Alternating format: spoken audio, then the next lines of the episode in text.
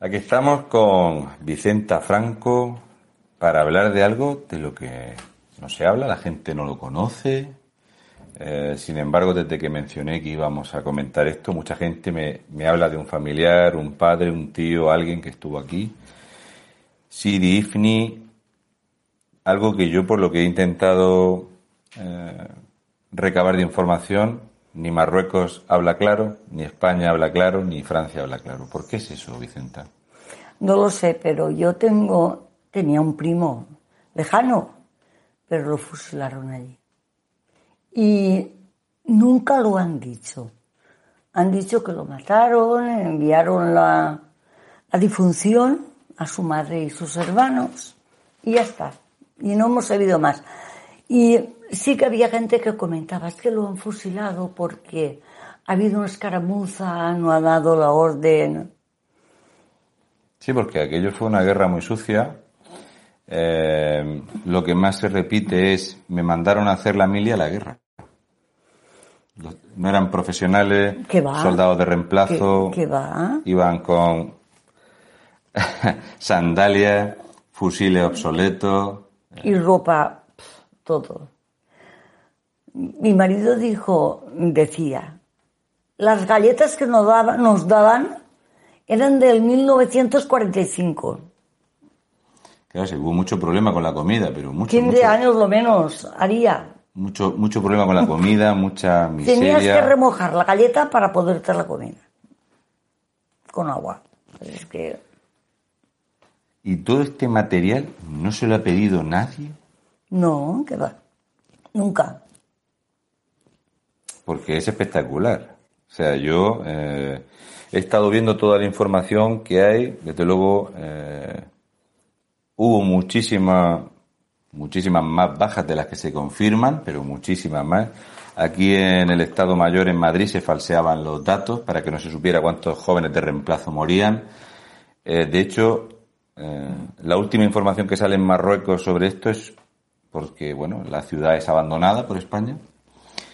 Y hace 13 años hubo una gran manifestación porque están hartos del abandono de España y de cómo los trata Marruecos. O sea, están en tierra de nadie y nadie habla de esto. De hecho, los que convocaron la manifestación, que hubo 7.000 personas, nadie dijo nada en España y los líderes están en la cárcel en Marruecos. Algunos han salido, otros no, entran y salen ¿Cuándo empieza esto? Porque las cifras dicen que el acoso duró mucho más tiempo, aunque la batalla, lo que es la guerra, fueron unos meses, o fue más tiempo, porque no hay nada claro. Más de un año. Más de un año. Sin embargo, se reconoce que fue desde octubre, noviembre hasta abril. No. Fíjate, cuando mi marido fue, porque mi marido estaba en Ceuta, en infantería. Entonces, y, y fue a Ceuta por influencia porque le salió el Sáhara y, como mi marido era hijo único, pues mi suegra buscó todo lo que había que buscar para que el hijo no fuera allí. No fuera allí. Entonces le dijeron, no podemos hacer nada, un militar que conocían, que solamente que elija la compañía que quiere estar y en Ceuta, que es lo más cerca. Y eligió infantería en Ceuta. Resulta que antes habían ido otras compañías, no la de infantería. Pero se ve que como ya habían cogido tantos, dijeron, pues mira, ahora vamos a coger los de infantería. Ya se ni que se fue. Fíjate. Bueno, eh... por influencia. Pero el, el tamaño del combate fue tan grande, aunque no se considera como tal, pero Marruecos desplegó 20.000 soldados. O sea que cuando a ti te dicen que las cifras que hay aquí en España, oficiales, hablan de 570 heridos. No sé el tiempo que estaría él en Ceuta. No. ¿Pasó por Canarias para ir allí? Sí. Sí. Sí. Casi todos pasaban por. Pasó por, Canarias porque me dijo que comió muchos plátanos. Sí, de hecho uno de los dos comandantes era eh, uno de los altos mandos que había era canario y salió de Canarias para, eh, porque tenía experiencia de la guerra civil para ir a, combatir, porque claro, eh, Marruecos convoca a tribus y claro, junto a un ejército muy grande. Y ahí el material que había era muy obsoleto, los fusiles eran de muy mala calidad. Estados Unidos nos hizo la 13-14 con el tema. Y, lo, y Marruecos reconoce 8.000 bajas. Marruecos. Sin embargo, una guerra de este tamaño, de este calado, nunca ha tenido repercusión. No se ha hecho nada, no se habla de nada, hay muy pocos libros escritos. Yo te digo que el chico que murió aquí, que era de aquí, eh, lo trajeron hace poco que no sé ni cómo, porque es que no se hablaba nada, era un tabú. Sí, sí, de esto. Era tabú. Eh, se reconoce el conflicto de octubre de 1957 a abril del 58 y que Franco eh, decide abandonar la ciudad el 30 de junio de 1969. Se conocen los mandos, los combatientes. Este fin de semana he estado en Madrid y entonces cuando a mí me dicen, no, no, aquí se admiten o se reconocen 300 españoles fallecidos. Sin embargo, se habla de más de 1.500. ¿Por qué se mintió tanto? Sí. ¿Qué te contaba tu marido de, los combates, de cómo era el asedio? Mira, eh, mi marido, cuando fue él, la cosa estaba casi rendida. Porque lo único que hicieron fue matar pulgas, que no se las podían quitar de encima. Como eran de, de sanidad o no infantería, iban a pulverizar porque tenían, ellos estaban en el campamento y, había, como si dijéramos, en las murallas, gente con las escopetas y todo eso. Y allí había mucha, mucha miseria.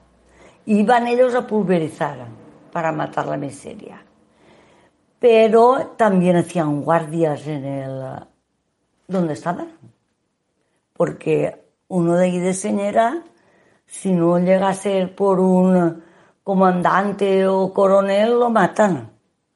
Porque dijo que le dio la... ¿Cómo se llama eso? ¿El santo y seña? Sí, que le pidió santo seña, pero entró igual. Entonces ya, pero allí se armó la marimorena. Claro, porque eh, esta es una guerra de esas guerras sucias, era una guerra de guerrillas. La posición elevada hacía que los tiradores disparaban a las zonas defensivas españolas. Luego la zona defensiva española estaba en alto. Sí. Y, y bueno, los tiradores de, de Sidifni tomaron mucha fama porque los fusiles eran muy malos, pero la verdad es que le dieron muy duro al ejército marroquí, muy duro. A mí lo que más me, me, sorprende de los datos que reconoció el Estado español son los 80 jóvenes españoles desaparecidos. Fíjate, 80. Eran, pero claro, unos dicen que si se había desertado, otros dicen que cuando las incursiones que hacían por las noches los marroquíes se los llevaban y pues, los tiraban puede por ahí. Ser, puede ser. No se sabe nada de estas 80 personas. Porque decían que son muy silenciosos, como estaban en, sus, en su terreno, sabían manejar muy bien todas esas cosas. Claro, eh, me choca porque ya digo, eh, de todo lo que he podido buscar, hay muy poca información. De hecho, los comandantes que había, tanto Mariano Gómez eh, Zamaoya como José María López Valencia, que este tuvo un papel muy destacado, que salió de Canarias, Claro, si ves la tasa de heridos, fallecidos y los pocos civiles muertos, cuando en Madrid me confirmaron, una persona que estaba aquí en, comandancia, que de siete civiles muertos nada, que los marroquíes eh, solían castigar mucho a la población, de hecho vemos que hasta hace muy poco tiempo sigue habiendo manifestaciones porque siguen estando bajo la represión, porque el que inició esto fue el padre del actual rey de Marruecos. Ah. Cuando eh, Francia eh, deja o surge el Estado marroquí, es el padre, eh, Mohamed II es el que se hace cargo y dice que va a recuperar todos los territorios de Marruecos. Ah. Y por eso empezó el acoso, el asedio, y claro, España no se, no se esperaba que, como habían hecho un pacto muy recientemente, como se hizo en Ceuta y Melilla, que es hacer una semicircunferencia, 25 kilómetros, lo que él llamaba una bala de cañón. Ese era el territorio. Y al final lo cedieron aunque a día de hoy ellos siguen queriendo ser españoles, muchos de ellos tenían documentación española, que son españoles. Hay muchísimos combatientes españoles que nunca se les ha reconocido como combatiente y nunca han recibido la prestación, sino que le reconocían que habían hecho el servicio militar, pero que no habían estado en zona de guerra. Y hay muchísimas familias, de hecho he comentado que algunas personas que han fallecido en 2016, 2017, nunca se les reconoció como excombatiente. Sí que tenía un carnet, yo no sé que no lo he encontrado. ¿Por las fechas? No, se lo hizo, se lo hicieron después en la GMSI. Es- Como, como que había estado en zona de, de sí, combate. excombatientes del CIDIPNI. ¿Y por qué no se le ha reconocido? Porque eh, en el Ministerio todo es silencio a este respecto. Es como que nunca hemos tenido este conflicto armado con Marruecos. De lo que ha sufrido la población tampoco. De hecho, eh, yo al ver eh, lo que sucede aquí, entiendo por qué luego Juan Carlos cede la otra parte. Y allí hemos dejado, por un lado, el dictador deja una parte abandonada y luego Juan Carlos deja otra parte a- y ahí sigue el conflicto estando porque se supone que tanto aquí como en la zona de- del Sáhara, España tiene el derecho y la obligación de vigilar o de controlar a estas personas que en algún momento estuvieron bajo nuestro protectorado. Claro, claro. Pero todo esto se abandonó. Y hay mucho silencio a- al respecto. Él cuando venía, cuando vino, según me han contado, tú lo conociste en el barco, hablaba un idioma extranjero. Yo ¿eh? no, no, no lo, había, no lo conocía no lo conociste. y, vive, y vivía cerca de mi casa, pero no lo había visto nunca. Y me dijo, una amiga mía me dice, ¡ay, ha venido Fernando, que estaba en el Sáhara, en Sidivni! ¡Qué alegría, qué alegría! Y yo digo, chica, ¿y quién es? Dice, chica, que vive al lado del taller de, de hierro. Yo digo, ay, si no lo conozco. Ya nada más. ¿Y qué, tenía yo 14 años. qué comentaba él de todo esto? Él, él que lo pasaron mal, lo pasaron mal, de verdad. Estaban siempre con el susto. Mucha, Mucho hambre, mucho... Sí. mi suegra como era hijo único, mira, si en la, temporada de las habas y alcachofas, se las hacían conserva ella ya freídas y como al lado estaba el taller, le tapaban el bote y se lo mandaba. Así es que había muchos que recibían cosas, pero mi suegra era seguido, Hay, hay una expresión que se, que se quedó de aquello, que es lo de los higos chumbos sin pelar. De hecho, dicen que hubo un momento donde se comían la piel de los higos chumbos. Madre mía. Sí, sí. De... Yo es una expresión que la había escuchado en Sevilla y resulta que viene de allí. De Ifni, del hambre que había se lo comían todo. No, no se, o sea, no había para comer y era una calamidad. Entonces se pasaba mucho hambre, mucho, no mucho. les mandaban ni lavarse la ropa ni nada. Aquello estaba abandonado. A los ocho meses se lavó mi marido el primer, la primera sábana. A los ocho meses, ¿cómo estaría la sábana? Acostándose en tierra, encima de un, de un colchón de paja, que estaría medio vacío. Porque hace calor, porque los, en aquella época, los, cuando son jóvenes, tienen mucho calor. Yo es que no me lo explico. Dice, se me quedó más blanco. Yo digo, pasaría a ser beige, que era negro, porque vamos, blanco no puede ser. Eh, yo he conseguido imágenes de gente que estaba, que estuvo en, combate y llevaba unas albarcas.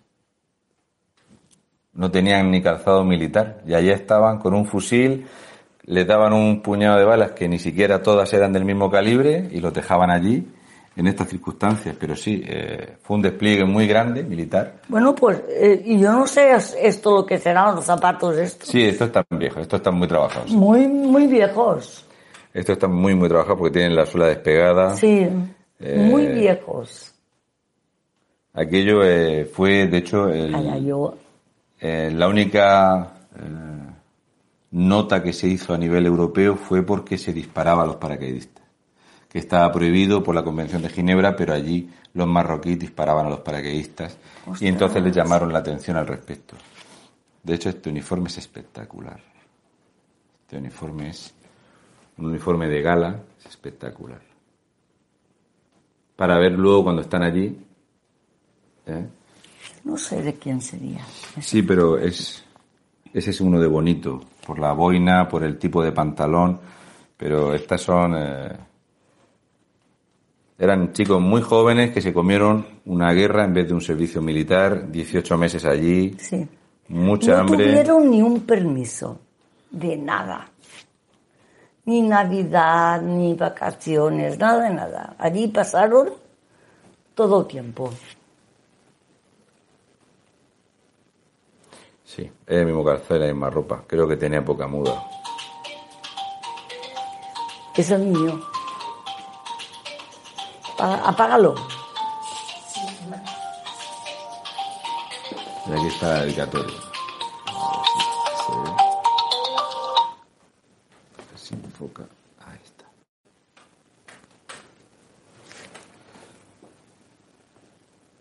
Y él estuvo 18 meses allí. Sí, sí, no vino para nada. Para nada. Y el primer sueldo, Eran pesetas. Mira, ahí pone el día que lo cobraba. El 15 del 2 de 1900. 58.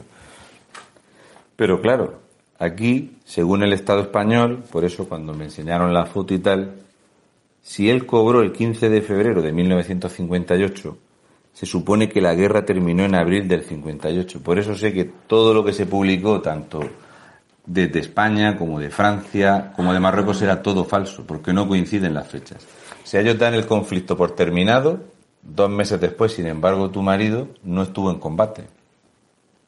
Por eso te digo yo que él fue casi casi cuando estaba finalizando. Por eso sé que Pero no, yo no no, sé si esta es la primera o es la última. Eso no lo sé. Ah, El billete es espectacular, esto es una peseta. Sí, pero perfecta. ¿Cómo la traería de allí tan Pues la cuidaría mucho, mucho? Vaya que sí. porque el viaje era muy largo para venir, porque él Era que entró siempre- por Cádiz, Mi marido era ahorrador. Siempre ha sido. pero que entraría por Cádiz, ¿no? O sea, Iría. Pero subió una, a un anfibio por escaleras. Que iría- irían con el anfibio seguramente hasta Fuerteventura, que es lo que más cerca está. Creo yo.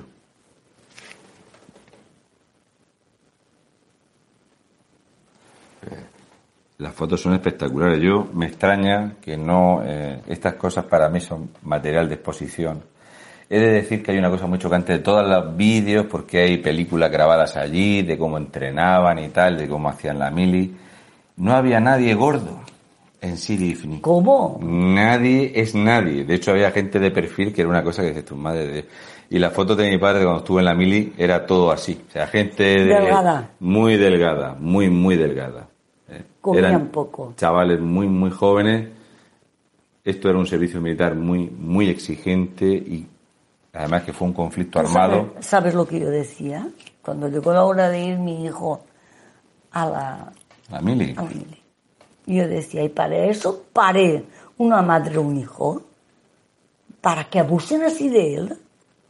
Eso es abusar, porque yo la verdad, mi hermano hizo la mili, pero estaba ahí en vetera, estaba en carros de combate, y, íbamos a verle, venía a casa, pero el no venir nada, nada, ni poder ir a verle, nada.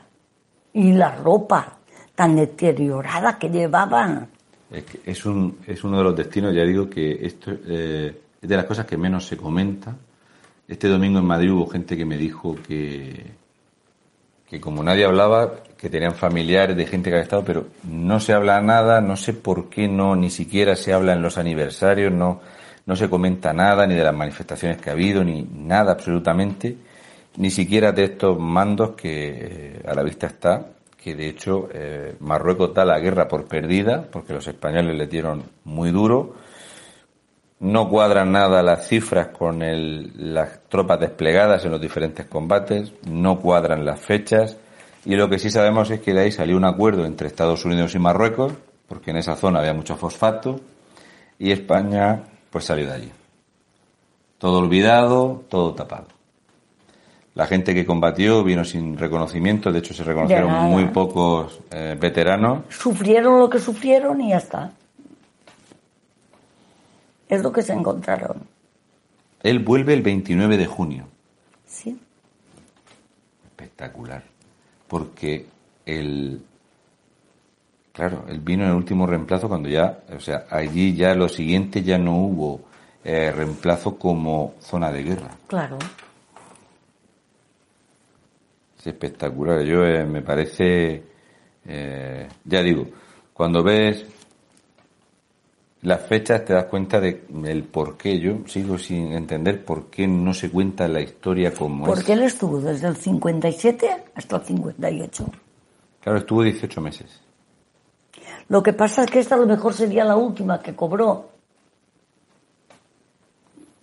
O, o algo- el último año. Pero anteriormente él está desde el 57. Claro, él tiene su fecha de salida el 25 de junio del 59 y llega el 29, que es todos los días que necesitó para, para, re- para para llegar regresar. aquí. Bajó en Játiva. En Játiva cogió un autobús y vino al pueblo. Y vio uno de, de aquí y le dijo, no le digáis nada a mis padres, por favor.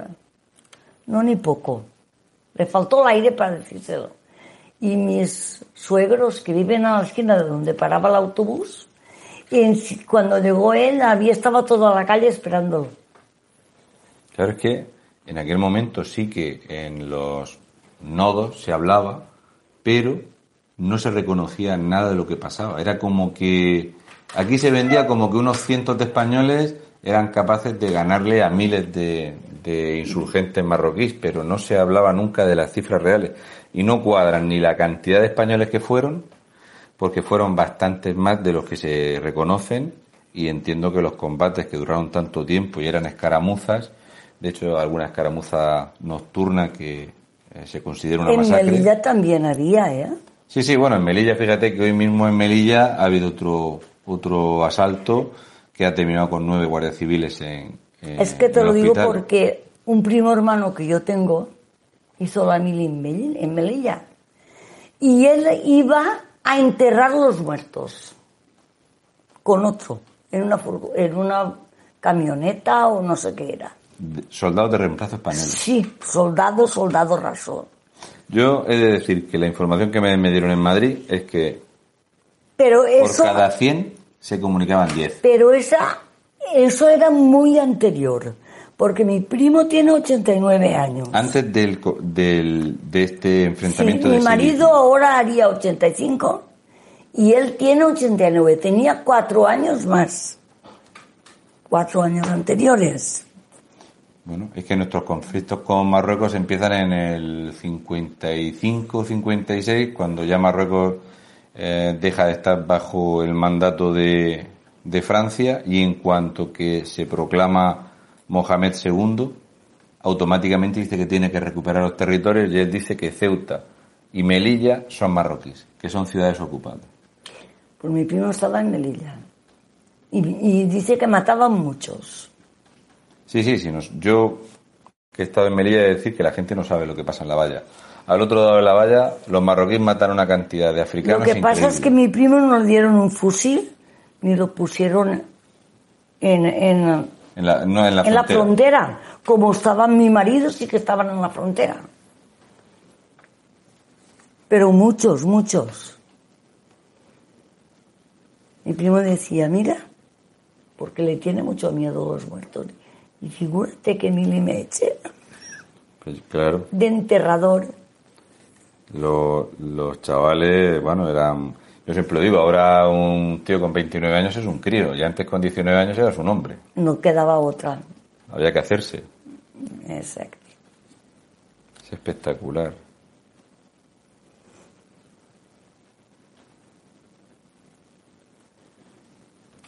Este es el permiso que le dan para embarcar, porque ya ha cumplido. Esto es. eh, es digno de ver esto, es y además está súper bien, muy Es bien que tenía como paño en. Y yo eh, lo que no sabía era este dinero. Eso sí que lo había visto y lo sabía. Lo- los billetes son un auténtico espectáculo. De hecho, fíjate si ha cambiado la cosa, que la imagen que nosotros tenemos ahora de Velázquez es muy diferente a la que hay aquí. Y yo me creo más este tipo de litografía que no la imagen que te venden ahora. Creo que debe de ser más fidedigna esta. Los billetes son espectaculares. Porque, ya digo, eh, como con los años lo hemos intentado ir cambiando, ahora la, imagen que tenemos de él es muy diferente. Sí, lo vamos haciendo como más, más guapete. Calderón de la Barca.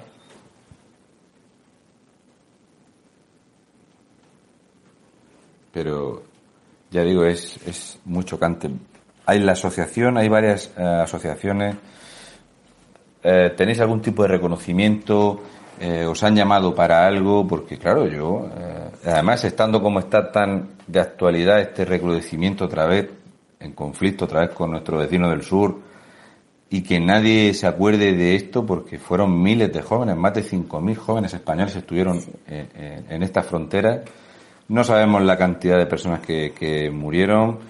Eh, viendo los desaparecidos que se reconocen, te da que pensar porque prácticamente una tercera parte de los que habían muerto en combate desaparecen. Sí. Entonces, no cuadra nada, ni en la caja de reclutas, ni los documentos que te dicen cuántos embarcaron para ir y cuántos para volver. Fíjate. No coinciden los números. Ninguno. No. Porque las fechas oficiales son unas y la realidad de la gente que estuvo allí es otra porque se reconocen unos meses, sin embargo se habla de hasta tres años de asedio que sufrió la gente allí. Por eso había esa miseria, ese hambre tan grande. Yo de todo lo que he podido recopilar, hubo un momento donde eh, Franco monta una especie de documentales donde saca a la gente allí muy sana, ¿eh? magnífico, era como que aquello era un espectáculo, la gente haciendo palmas, pusieron público, como para que se notase que la juventud española estaba muy bien y luego la gente te dice que se comían los, los higos chumbos sin pelar, del hambre que había. Era todo propaganda, pero es que Marruecos no reconocía lo que pasaba tampoco. Y Francia decía que cuando podían sobrevolaban y dejaban caer comida para los españoles. No sé. Mi marido nunca ha dicho eso. Claro, es que todo... era otro punto. No, sí, allí los combates fueron en tres zonas, que es la zona que hay allí. Eh, Marruecos sigue despliega las fuerzas para intentar hacer esas escaramuzas, siempre buscando dónde disparar y se hicieron muy famosos los, los tiradores de IFNI. Eran, tenían mucho reconocimiento que desapareció. Mi marido nunca ha dicho que ha tirado, pero tiene premios de, de tiro.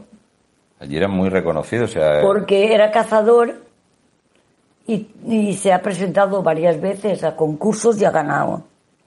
Era un buen cazador. Sabía disparar. Y mejor conductor. Conductor yo iba con él, tranquilísima, a donde fuera. Este Ramón y Cajal, no es cualquier. Es espectacular, este billete es, es una maravilla. Es una auténtica chulada este billete. Yo sé que allí padecieron mucho, sufrieron mucho y es una lástima que haya caído un poco en el olvido. La intención es que eh, entrevistar a unas cuantas personas que cuenten eh, qué sucedió, la experiencia, lo que vivieron, ver este los recuerdos que tenéis para que no se pierdan, porque fueron españoles que estuvieron allí, muchos dieron la vida para que no se olvide y no se pierda. será cuando... Sí, esto es la instrucción. Cuando juraron bandera. A mí me parece eso. Sí, sí. Está la jura de bandera. Calatayud. Ah, se lo enviaría a un amigo. Es una jura de bandera en Ceuta. O lo juraría en, en, no, no, en Ceuta. Es en Ceuta. Juraría bandera en Ceuta. Sí, sí, el, el fotógrafo se llama Reportajes Calatayud, pero la, eh, está en Ceuta. Sí. Y esta es la foto 1074. Es una chulada. Está muy, muy bien. Él lo tenía todo muy bien conservado. Es que... Eh, y yo lo guardaba. Qué diferencia, ¿verdad? De cuando juras bandera a cuando te tienen tirado ahí en medio del desierto, ¿eh? Ay, es cruel. Sí, sí. Yo ya te digo, lo, ayer conseguí algunos recortes de vídeo que son dignos de ver, de lo que era, lo que se notaba, lo que preparaba el régimen para enseñar. Estaban ahí los jóvenes haciendo flexiones por unas tirolinas, disparando. Y luego hay otras imágenes de unas personas Así. Que pesarían 50 casi, kilos. de- casi del holocausto. Sí, sí. Mi marido se hizo todo esto de las pulgas, le comían aquí. Ya no sabía ni qué hacer. Estaba malísimo. Yo creo que casi, casi la miseria se los comió. Sí, claro, si aquí el- Y escaramuzas también. Pero ya te digo yo que anterior, el otro reemplazo, hubo más escaramuzas en estos. Por eso te digo que no coinciden las fechas. Porque se supone que tu marido debió de pillar los combates más cruentos en aquella época y sin embargo no coinciden. Por eso, cuando Marruecos reconoce 8.000 bajas, pero solamente en una, en una batalla llega a desplegar más de 20.000 y enfrentar, porque en esa batalla España reconoce que moviliza 500, y no cuadran. Es muy complicado esto. En las películas sí, pero 20.000 contra 500, luego los españoles le dieron muy duro. Cuando en Madrid la información que dado es que no, que España llega a movilizar 5.000 regulares allí y eran gente de reemplazo. No eran militares curtidos de la, de la guerra civil, sino que eran chavales con un armamento precario. Estados Unidos hizo lo imposible por, por putear a los españoles, le dieron un material obsoleto. De hecho, Estados Unidos prohíbe que se utilice armamento americano en este conflicto. Así que yo tuve, eh, iba a decir el placer o la fortuna, pero no. Yo disparé con un fusil de los que utilizaron en Madrid. A 50 metros no le di a nada, a 25 metros le di a la diana, pero no a la diana, sino al cuerpo de la diana. Y claro, cuando esta gente disparaba con ese tipo de fusil a más distancia, te das cuenta de que eran muy, muy buenos Muy- tiradores y se hicieron muy famosos por Era eso. muy difícil pegar en el blanco. Sí, sí, a esos fusiles yo Pero- disparé con un Oviedo y todo eso y dices Es tú, que te madre va, mía. te va la vida. Sí. Creo que eso hace afinar. Eso te espabila mucho. Pues nada. Luego voy a poner unas fotos, yo voy a enseñar esto, luego compondré ahí un, un, un vídeo porque es una... Mi marido ha sido un hombre muy fuerte, siempre, Sano. y sano.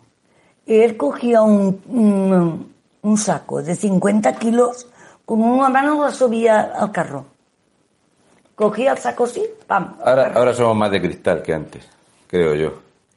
De hecho, la... Tenía caballo y tenía... Era carretero. Mira. Esto es lo que hace una mili en una persona. ¿Ves las botas? Sí. Veo, mira, la primera hora. Sí, eso debe de ser esto. Sí, sí, sí, ¿eh? sí, sí. Míralo. Sí, sí. Ya digo que las botas... eh, este hombre... Yo no quería ir a Canarias, y me, a, a Ceuta y me llevó, aunque no quisiera. Él quería ir. Mira la, la fecha. ¿Eh? 19 de octubre del 58. En este momento es cuando fue una de las tres grandes eh, batallas que reconocen los tres países, pero en esa no participa Francia. Pues esa sería cuando se quedó menos gente y de ahí lo trasladaron. Digo yo, Es espectacular. Ya digo, las fechas no cuadran. Cuanto más pregunto y más busco, menos cuadra. Y no sé por qué todos se empeñaron en ocultar esto, que al Sí. final sale perdiendo España, sale perdiendo la, la gente que se quedó allí, que tenía claro, claro. documentación española. Y al final se lo quedó Marruecos.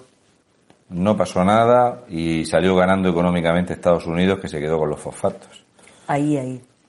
es lo que pasa. Y los jóvenes, ya digo, lo peor es que no se les reconoció, que la gente no conoce la historia y nada. Pues muchísimas gracias, eh, Vicenta. Pues Ahora le echaré unas fotos, sé. Muy bien. ¿eh? porque es una chulada. ¿Vale? Hasta luego.